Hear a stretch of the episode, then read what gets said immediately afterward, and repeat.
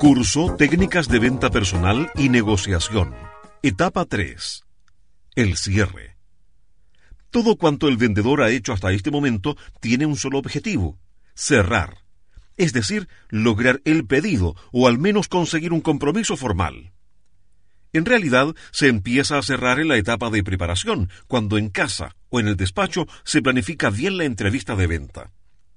Continúa en la etapa de apertura o contacto con el cliente, para seguir en la etapa de determinación de necesidades, donde es fundamental que se hayan sabido plantear las preguntas adecuadas y averiguado necesidades o motivaciones específicas del cliente. Si se ha argumentado presentando los beneficios de su producto de forma que el cliente perciba la utilidad que le va a dar, o la comodidad, o las satisfacciones que le va a proporcionar y, por supuesto, si ha sabido dar respuesta a las objeciones que le ha formulado el cliente sobre su producto. Si todo ello se ha llevado con profesionalidad, no se debe tener temor. La venta está hecha. Estrategias para cerrar la venta. Las estrategias del cierre de la venta tienen como objetivo ayudar al cliente indeciso a tomar una decisión. En esta etapa suele generarse tensión tanto por parte del cliente como por parte del vendedor. El cliente porque teme errar en su elección. Quizá tendría que ver más modelos, consultar con otros vendedores, pedir diversas ofertas.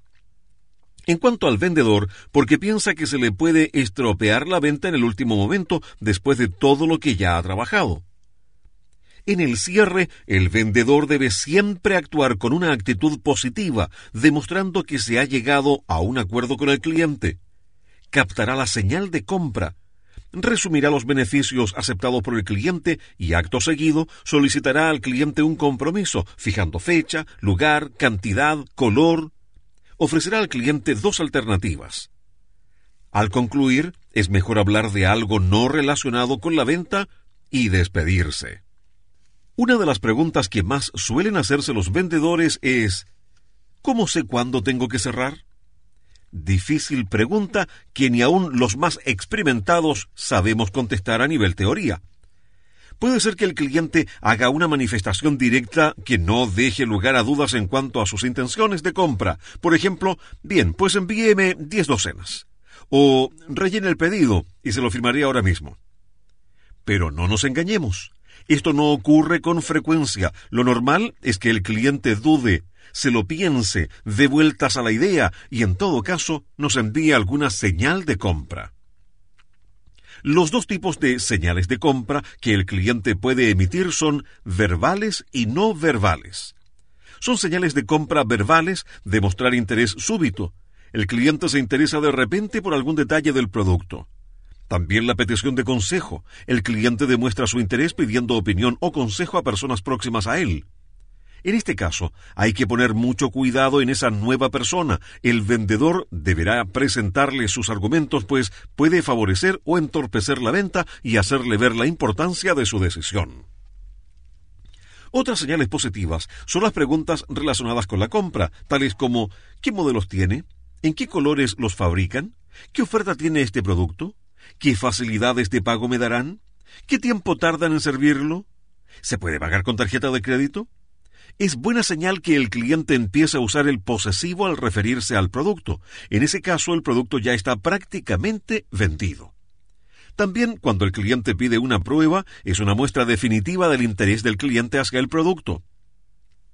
Las señales de compra no verbales son los gestos y el lenguaje corporal que el cliente realiza se observarán cuidadosamente sobre todo las actitudes de indecisión, acariciarse la barbilla o pellizcarse una oreja, rascarse la cabeza. Si se relaja y abre las manos, descruza las piernas, se inclina hacia adelante, examina de nuevo la muestra o toma en sus manos el pedido. Técnicas de cierre.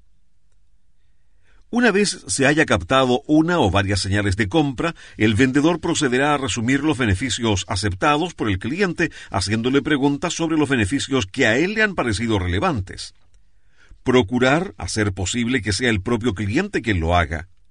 El segundo paso es solicitar el pedido con toda firmeza, fijando la fecha de entrega, el lugar, la cantidad, forma de pago, el color, modelo. Ejemplo. Entonces, ¿qué color ha elegido? O si hacemos el pedido ahora lo tendrá dentro de 15 días. Es muy importante ofrecer al cliente dos alternativas para que pueda elegir entre las dos la que más se ajusta a sus necesidades. Ejemplo, ¿lo quiere verde o prefiere rojo? ¿Le envío 300 o prefiere únicamente 250?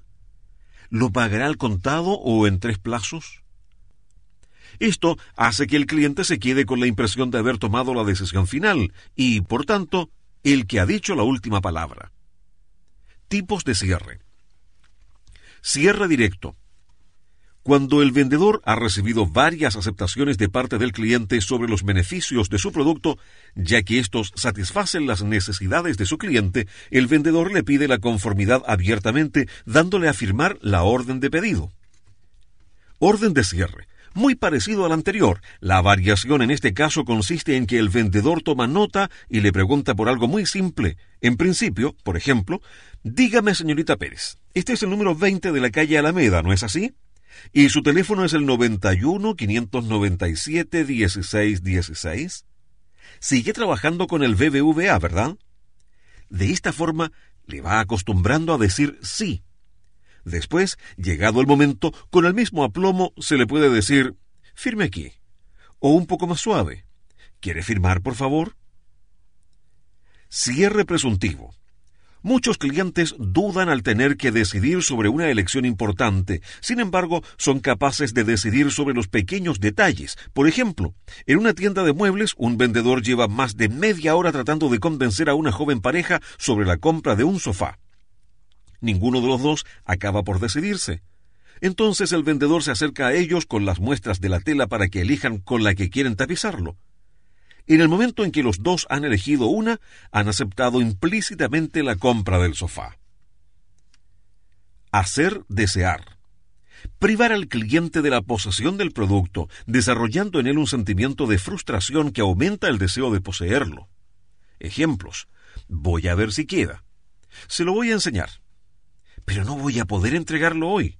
Únicamente me queda este, y se lo he reservado a un cliente que ha venido anteriormente anticipar la posesión, hacer que el cliente se vea ya utilizando el producto y sienta las satisfacciones que le dará. Por ejemplo, hacer que conduzca el automóvil que se le intenta vender. Cierre por oferta. Decirle al cliente que el producto o servicio va a aumentar de precio a partir de la siguiente semana o mes, o que la oferta está limitada a un periodo pequeño de tiempo. Si durante todo el proceso de compra-venta se tiene que saber escuchar, donde cobra una mayor importancia es en la etapa del cierre. El vendedor debe concentrarse en comprender todo lo que el cliente dice y todo lo que quiere decir, entre líneas. En esta fase es decisiva la técnica del silencio. Si el vendedor ha planteado una pregunta para que su cliente se comprometa, deberá esperar el tiempo que sea necesario hasta que le conteste. A veces parecen siglos, pero es la mejor fórmula para ejercer una suave presión que haga decidirse al cliente. Debe dejársele al cliente una copia del pedido para que no haya malos entendidos de lo que nos ha solicitado. Deberán también estar bien especificadas las ofertas que le hayamos prometido, los plazos de entrega y la forma de pago. No olvidarlo demuestra la seriedad y la profesionalidad del vendedor y de su empresa. Cuando el vendedor tiene que recoger algunas muestras, catálogos u otros materiales empleados en la entrevista, debe hablar de algo no relacionado con la venta y despedirse lo más rápidamente posible. Si el cliente invita al vendedor a tomar un café, éste no debe volver a hablar de la venta, sino de aficiones u otros temas personales. Despedirse y marcharse. Reflexión o autoanálisis. Es totalmente necesario que nada más terminar una entrevista de venta, el vendedor analice cómo ha transcurrido esta. Cuando ha tenido éxito para saber por qué y qué es lo que le ha ayudado a lograr el objetivo. De esa manera podrá repetir aquellas palabras, argumentos o acciones que le han llevado a obtener la venta y consecuentemente podrá conseguir otras, lo cual le asegurará una mayor eficacia. Si la entrevista de venta ha resultado fallida, no deberá desanimarse ni darse por vencido. En lugar de ello, la analizará en profundidad para identificar qué es lo que hizo que no debería haber hecho. En ese caso es muy importante preguntarse ¿en qué momento la entrevista ha empezado a torcerse? ¿Qué he dicho al cliente que ha frenado la buena marcha de la comunicación?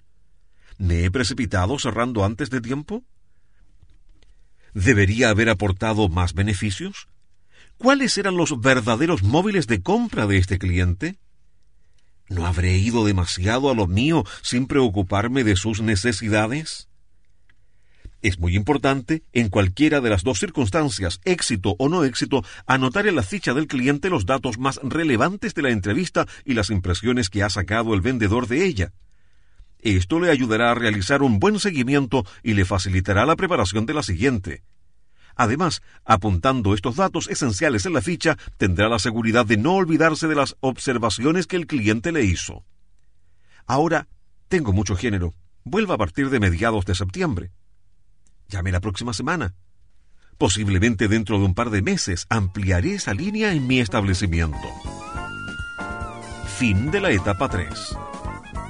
Les recordamos visitar su página personal de cursos para contestar las preguntas de evaluación, participar de los foros y debates virtuales con otros miembros de la comunidad.